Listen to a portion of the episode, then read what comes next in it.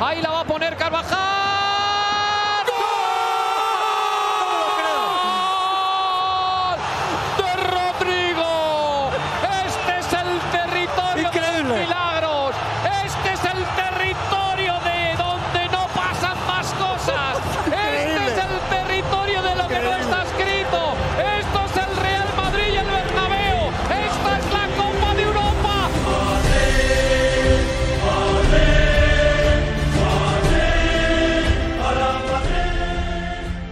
Manu, ¿qué sientes cuando escuchas este himno? Que no es mío. Y de verdad que lo escucho como un tercero, lo escucho como un aficionado. Este himno sonó el miércoles cuando el Real Madrid se clasificó para la final de la Champions. Necesitaba marcar dos goles al Manchester City y lo logró en los últimos minutos. Además de darle la clasificación, esos dos tantos confirmaron que el equipo blanco es experto en remontadas. Otra noche histórica en el Santiago Bernabéu. La prensa ha hablado de proeza e incluso de milagro, pero ¿se puede hablar de milagro cuando lo ha hecho ya tres veces seguidas esta temporada en Champions?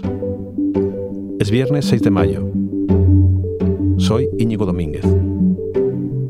Y hoy en el país, así gana el Madrid.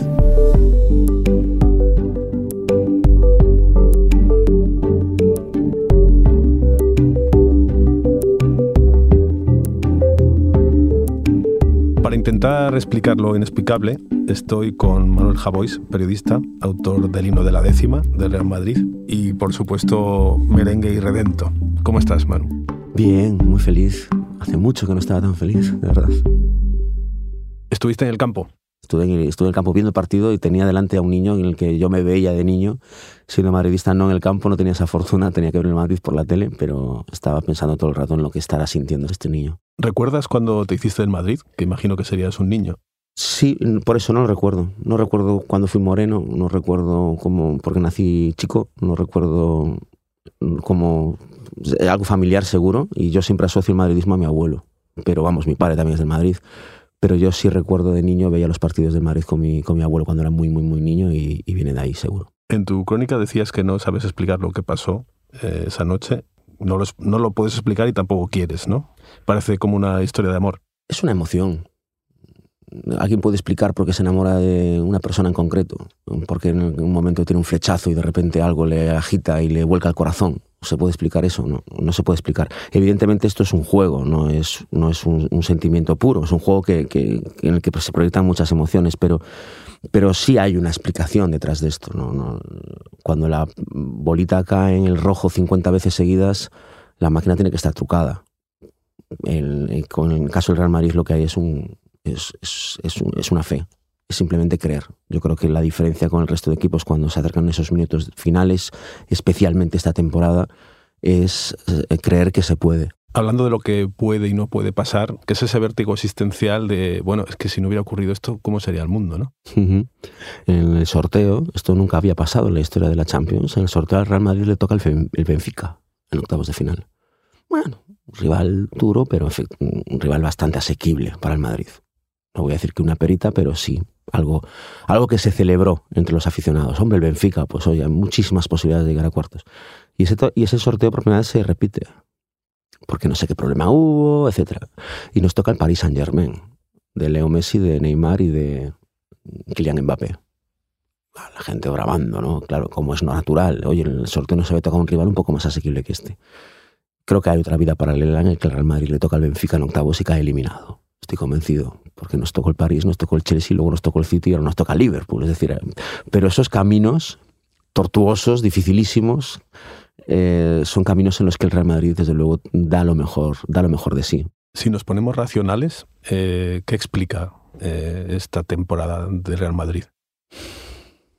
Creo que explica una comunión con muy pocos antecedentes del equipo con la afición y de la plantilla consigo misma de las relaciones entre los jugadores. El Madrid ha ganado todo muchas veces, el Madrid es un equipo con muchos títulos, el, que tiene más títulos en Europa, el que tiene más títulos en España, pero creo que es la primera vez desde que soy madridista en el que veo una camarilla de colegas eh, dispuestos a ofrecer su último baile, dispuestos a que esa famosa transición que empezó cuando Cristiano Ronaldo se va, que siguió cuando Sergio Ramos se iba, estamos hablando de una plantilla confeccionada en 2009, a la que luego se fue sumando gente, pero es una plantilla que su última Champions la ha ganado hace cuatro años y, la primera hace ocho, envejecida. Y este año la afición está entendiendo que esta estirpe de, jugadores está invocando sus últimos hoyos y está jugando sus últimos torneos y, están viendo lo que están dando en el campo. Y estos jugadores son jugadores agradecidos. Y han dicho, hasta aquí hemos llegado. No es, es, mentira que sin Cristiano Ronaldo no podamos ganar ligas, es mentira que sin Cristiano Ronaldo no podamos llegar a semifinales o a finales de Champions. Y lo que hizo ayer el Madrid en el campo lo hizo con jugadores de 36 años y con jugadores de 19. Y el que marca los dos goles decisivos tiene su padre un año menos que Luka Modric creo que se explica, esa transición que se está haciendo se explica en el campo y se explica también desde la grada.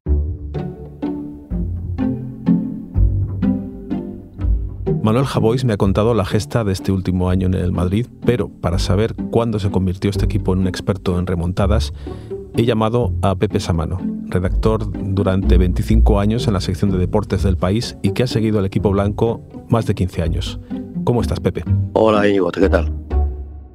Pepe, esto del Real Madrid mm, sabemos todos que no es de ahora.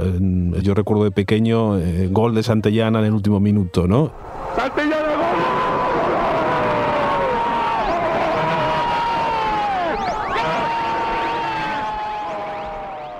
¿Esto desde cuándo viene? Bueno, eh, podemos poner la fecha un poco donde quieras, ¿no? Eh, es verdad que las grandes, grandes remontadas como tal fueron en los 80, aquellas sobre todo tres, con el Anderlecht, eh, con eh, la Copa de la UEFA, con el Inter de Milán y con el Borussia de Mönchengladbach, ¿no? Era aquel Madrid también épico de Santillana, del compañero Jorge Valdano, de, Juanito, de Camacho, de todos aquellos. Aunque hay que, también que mm, se remite a una eliminatoria tremenda en el año 75-76, aquella temporada con el Derby County, después de perder el Madrid 4-1 allí en Inglaterra, remontó aquí con un gol de Santillana en la prórroga. Pero si me apuras, eh, Íñigo, eh, por ejemplo, otros mm, de generaciones precedentes, por ejemplo, lo sitúan en un 13 de abril de 1966, ¿no? Cuenta Luis Árez Miramontes, el, el único español que ha ganado el Balón de Oro, que en aquella eliminatoria él jugaba con el Inter, era el partido de ida en, en Chamartín, en el Bernabéu, y el, Madrid ganó 1-0 con un gol de Pirri, pero lo extraordinario fue que apenas empezado el partido, Betancourt, que era el portero del Real Madrid, se lesionó. Entonces no había cambios y el hombre aguantó apoyado en un poste el, partido entero porque no se podía ni, ni mover. Bueno, por Luis Suárez cuenta que el Inter fue incapaz de chutar a portería, ¿no? O sea, se, se, se acongojó tanto en el, en el Bernabéu, entonces con capacidad para 120.000 espectadores, que es que ni siquiera pudo chutar a un portero que no se podía ni mover, ¿no?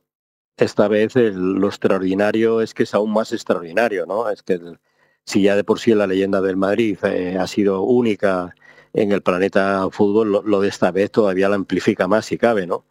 Porque hay que ver que las tres remontadas han sido frente a tres eh, clubes de máxima pujanza mundial. Uno es el Paris Saint Germain, el equipo probablemente con más eco que hay ahora mismo en el mundo, después del Madrid, claro el Chelsea, que es el actual campeón, y el Gran City de Guardiola, que también aspira a un trono que todavía no ha conseguido. Pepe, tú empezabas tu crónica del miércoles por la noche con esta frase. Con el Madrid por el medio, el fútbol es una puñetera mentira. Todo esto, estas remontadas, ¿qué explicación tienen? Bueno, yo, yo creo que hay un poco de todo menos de suerte. ¿no? Yo creo que yo me niego a pensar que cuando se repite y se repite que esto sea, que esto sea suerte. ¿no? Eh, eh, yo creo que tiene que ver con una leyenda que ha ido construyéndose el, Real Madrid, que hace que es verdad que no baje los brazos nunca jamás, digamos que otros equipos tampoco, pero contra el Real Madrid tú tienes que jugar pensando que siempre vas perdiendo y que si que, eh, aunque vayas ganando tercero, tú has de pensar que vas perdiendo y aunque queden 10 minutos, tú has de pensar que queden 30. Es la única manera de hacerle frente, porque hay algo que hace que en el momento en el que Real Madrid eh, tiene una, es como que se encendiera un interruptor, un interruptor y haga que se venga que se venga arriba. Da lo mismo si está jugando bien, si está jugando mal, si está jugando regular. Da lo mismo. En el Madrid se trata de ganar. El Madrid no discute sobre su estilo, no tiene estilo. El Madrid gana y luego te, si quieres discutimos por qué te ha ganado. Pero lo fundamental es ganar, ¿no? Y los equipos rivales lo saben, pero son incapaces de contrarrestarlo. Muy bien, muchas gracias, Pepe. Un abrazo. Pues de acuerdo, Íñigo. Ha sido un placer. Un abrazo. Manu, esto que dice Beppe Sámano, que se trata de ganar o ganar como sea, eh, todo ello envuelto en una mística bastante indescifrable. Eh, ¿Cuál es esa mística del Real Madrid de la que tanto hablamos y que quizá mm, es algo muy personal que cada uno vive a su manera? ¿Tú cómo la vives? Em, efectivamente, es la escuela del Madrid es ganar. Eh, tú y yo estamos aquí hablando ahora mismo, pero si tú y yo ahora decidimos jugar a algo, al parchís, a la oca, a las cartas, ¿para qué jugamos? Para entretenernos y que uno de los dos gane. El entretenimiento consiste en que uno de los dos gane y uno de los dos pierda. El, el fútbol es un juego, el fútbol no es más allá, va mucho más lejos y se juega para ganar, no se juega para otra cosa. Puedes ganar de muchas maneras, efectivamente. El Madrid ha ganado muy bonito y jugando finales preciosas. Estoy recordando la de Cardiff, 4-1 a la lluvia, con un juego espectacular. Ha ganado finales jugando un poco peor, pero al fin y al cabo el, el, objetivo es ganar. Y, eso está en la mentalidad de los jugadores, en la mentalidad del, de cualquiera que se ponga esa camiseta. Y te voy a decir algo más, en la mentalidad de cualquiera que se ponga la camiseta que sea, nadie ficha por el Barcelona para no ganar. Todo el mundo ficha por un equipo porque quiere ganar. ¿Tú cómo crees que ven eh, esta mística del Real Madrid eh, desde los otros equipos? Bueno, este año están un poco rendidos por todo lo que está pasando, ¿no? Todos mis amigos culés, atléticos, tengo amigos celtiñas, amigos del Depor, están un poco rendidos. Rendidos en el sentido de que ya no sabemos que, de hecho, están, tienen ellos más fe que, que, yo. Pero en general, desde los otros equipos se ve al Real Madrid, pues, como se tiene que ver, ¿no? Con, con rabia, a veces con rencor, a veces con odio, eh, prepotentes, sobrados, eh, estos tíos de que van, el Madrid, que tanto es el Madrid, tanto es el Madrid. Y es un discurso no solo lógico, sino obligado. El día que haya aficionados de otros equipos que simpaticen con el Real Madrid, yo me preocuparé. Porque estamos hablando del equipo a batir. Y, las simpatías de las otras aficiones y la gente que de repente empieza a entender o a empatizar con el Real Madrid me parece gente muy peligrosa porque eso significa que el Madrid deja ser, puede dejar de ser el equipo más odiado y por lo tanto puede dejar de infundar temor a los otros rivales. ¿no? Y yo siempre he dicho, yo, yo siempre le he dado mucho valor al antimadridismo a mí me parece valiosísimo y muy, muy, muy importante. Y creo que es un precio que el Madrid tiene que pagar por tener más títulos que nadie en Europa y más títulos que nadie en España. Pues mira, nos vamos a ir a Barcelona para ver cómo se ve desde allí. Eh, he hablado con Ramón Besa, que es el redactor jefe de deportes de Barcelona, y mira lo que me dijo. Hola Ramón, ¿cómo estás? Hola, muy bien. Entiendo que desde allí se ve todo de otra manera y mira, quería ponerte algo para que lo escuchemos juntos. Gol. Eh, Increïble. No és futbol, és un fenomen paranormal. Una vegada salta a la banqueta, és inexplicable. Bueno, todo mucho más sobrio. Eh, ¿No, Ramón? Eh, ¿cómo, ¿Cómo se analiza esta victoria del Madrid desde allá? Bueno, si lo miramos desde un punto de vista barcelonista, pues con distanciamiento, con rabia o como se quiera decir, pero hay un sentimiento generalizado de que como si el Madrid estuviera uh, imbuido estuviera, tuviera una fe ciega en el triunfo y todo todos los astros estuvieran a su favor, ¿no? Como si fuera una cosa sobrenatural o que no, no, no, se correspondiera con las leyes del juego o del fútbol. Mm, también desde el punto de vista periodístico yo creo que hemos entrado en una etapa en que el periodismo de club eh, triunfa sobre el periodismo de deportes, lo que era antes. ¿no? El sujeto era el partido, ahora el sujeto ya no es el partido, el sujeto son los equipos, si estás a favor o estás en contra, o son los futbolistas si te caen bien o te caen mal. ¿Cómo la ve un, un, barcelonista esta épica de la remontada y esta, esta explicación, esto que no tiene explicación, que es sobrenatural? Bueno, lo pueden contar más que nadie los madridistas, ¿no? Pero yo también creo que hay un, un punto de racionalidad en el éxito del Madrid. Primero porque es su competición. No olvidemos que el Madrid fundó la Copa de Europa y es como su hijo o su hija y le tiene por lo tanto un amor uh, que no tiene ningún otro competidor. Por ejemplo, el Barcelona no se apuntó a la Copa de Europa cuando se fundó y por lo tanto hay un cierto distanciamiento, extravío. Esto es el, el primer punto. Y el segundo diría que es el equipo que más aplica lo que es la máxima del fútbol, que es meter un gol más que el contrario. O sea, así de simple. Para ello tiene un gran portero, tiene un gran delantero, apura al máximo todas sus opciones y Cuando te marca el primero, sabes que van a caer todos los que necesite para eliminar. Incluso hay la duda de si es mejor no provocarlo, ir 0-0 en lugar de poner el 0-1. ¿Y esto se puede emular, ese espíritu? ¿Se puede copiar? No, porque yo creo que solo se vive en el, en el Madrid. Es decir, em, el Madrid está siempre por encima de cualquier jugador, de cualquier entrenador y de cualquier rival. Y cuanto más grande es el desafío, diría que es más, más, grande su respuesta. Se lo recordó a Mbappé, que nunca será más grande que el Madrid, si es que va al Madrid. Se lo dijo al Chelsea, que puede ganar la Champions alguna vez, pero que nunca tendrá la sala de trofeos del Bernabéu.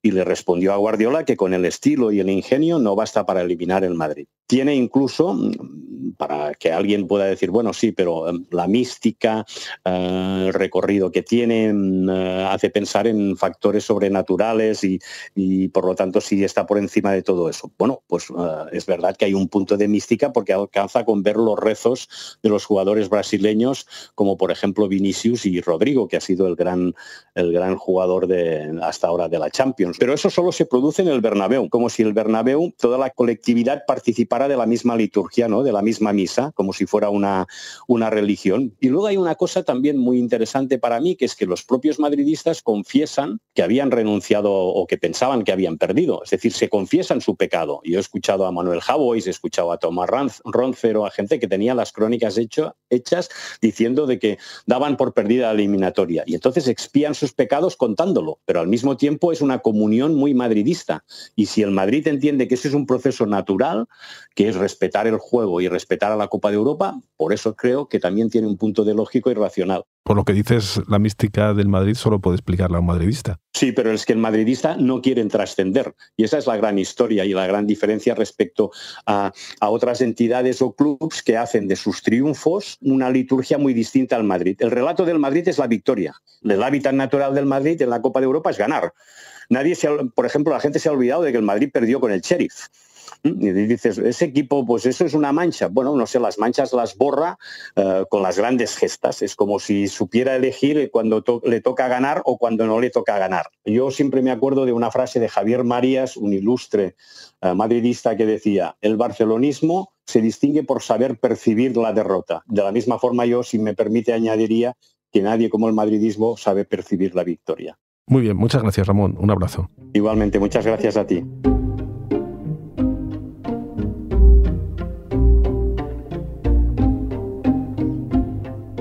Bueno, esto que dice Ramón de que tenías el artículo ya hecho como si hubiera perdido el Madrid, eh, bueno, volvemos a lo de qué pasaría si hubiera perdido, ¿no? Tú ya lo habías escrito por si acaso.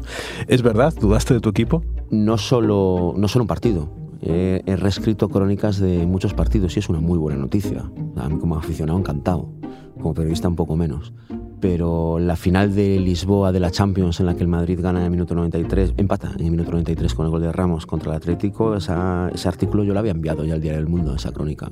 Imagínate qué, fatalismo de crónica y qué presagios negativos sobre el futuro del Madrid. Decía poco menos que había que desmantelar la institución. Me ha pasado hasta este miércoles con, el, Manchester City, me, me pasó con el Chelsea, no con el PSG, porque ese partido se se remontó un poco antes y me dio tiempo a cambiar un par de párrafos. Lo que quiero decir con esto, ¿he dejado de creer como aficionado? No. Personalmente no, pero soy periodista. Hay una parte racional, mínima, pero racional, porque no estamos hablando de algo que sea infalible, que sabe perfectamente que el Madrid puede perder. claro que sí. También me has contado alguna vez que aunque vas allí al campo como periodista, si hay un penalti en el último minuto, eh, no, no, miras porque no puedes soportarlo, te das la vuelta. Sí. Y claro, como periodista tienes que mirar. Sí. ¿Cómo se hace eso? Sí, lo vivo con pasión, no soy incapaz de vivirlo de otra manera. Y de hecho, una de las dificultades que tengo es que me cuesta muchísimo despegar la mirada del partido para ponerme a escribir. Estoy todo el rato pendiente porque tengo más esa sensación de que si los dejo de mirar, los chavales se descuidan. Entonces estoy pendiente de que no haya desajustes defensivos, de que las cosas estén funcionando y al final soy más entrenador del Madrid que, cronista del Madrid. Tú escribiste una vez que no entendías cómo había gente que aún no era del Real Madrid. ¿A ti qué te da el Real Madrid? A mí me da la felicidad, sí, me da la felicidad, pero me da la felicidad como, como a cualquiera le da la felicidad su equipo, porque a mí me devuelve la niñez. Esto lo he dicho muchas veces. Es el, los 90 minutos en los que juega el Madrid, los momentos en los que juega el gol, vuelvo a ser un niño y no te voy a decir literalmente porque evidentemente no es literalmente, pero la mentalidad, la emoción y todo lo que yo siento, terror, la boca del estómago. El miércoles estuve con la boca del estómago cerrada todo el, partido, todo el, todo el día, antes del partido, asustado, porque es un partido grande y porque vuelvo a tener 10 años de repente y todo gira en torno a ese partido. Eh, perdón por la autocita, esto es horrible lo que voy a hacer, pero yo escribo en el himno de la décima, los días que tú juegas son todo lo que soy. Es, es, de repente solo estás viviendo para ese partido. Y eso es una cosa que yo hacía cuando era niño. Yo cuando era niño, antes de un partido grande, soñaba en los partidos. Soñaba que se jugaba y a veces se ganaba, a veces se perdía. Eso solo me pasa ahora cuando, cuando juega mi equipo. Y digo mi equipo porque no se trata del Madrid. Un aficionado del Barcelona y un aficionado de la Real Sociedad y un aficionado del Celta sentirá lo mismo si es muy aficionado. Y, para mí, pues significa exactamente eso. Vuelvo a ver la cara de mi abuelo, que está muerto, vuelvo a, ver las vuelvo a sentir las emociones que sentía entonces. Es en la Madalena Prustiana. Vuelvo a tomar un bocadillo de nocilla por las tardes antes del partido. Pues muchas gracias por venir y un abrazo. Un abrazo muy grande, querido.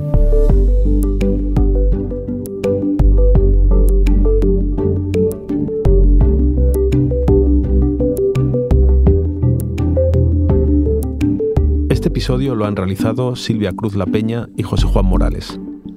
La grabación es de Camilo Iriarte. La edición de Ana Rivera. El diseño de sonido es de Nicolás Sabertidis y la dirección de Isabel Cadenas. Yo soy Íñigo Domínguez. Esto ha sido Hoy en el País. De lunes a viernes volvemos con más historias. Gracias por escuchar.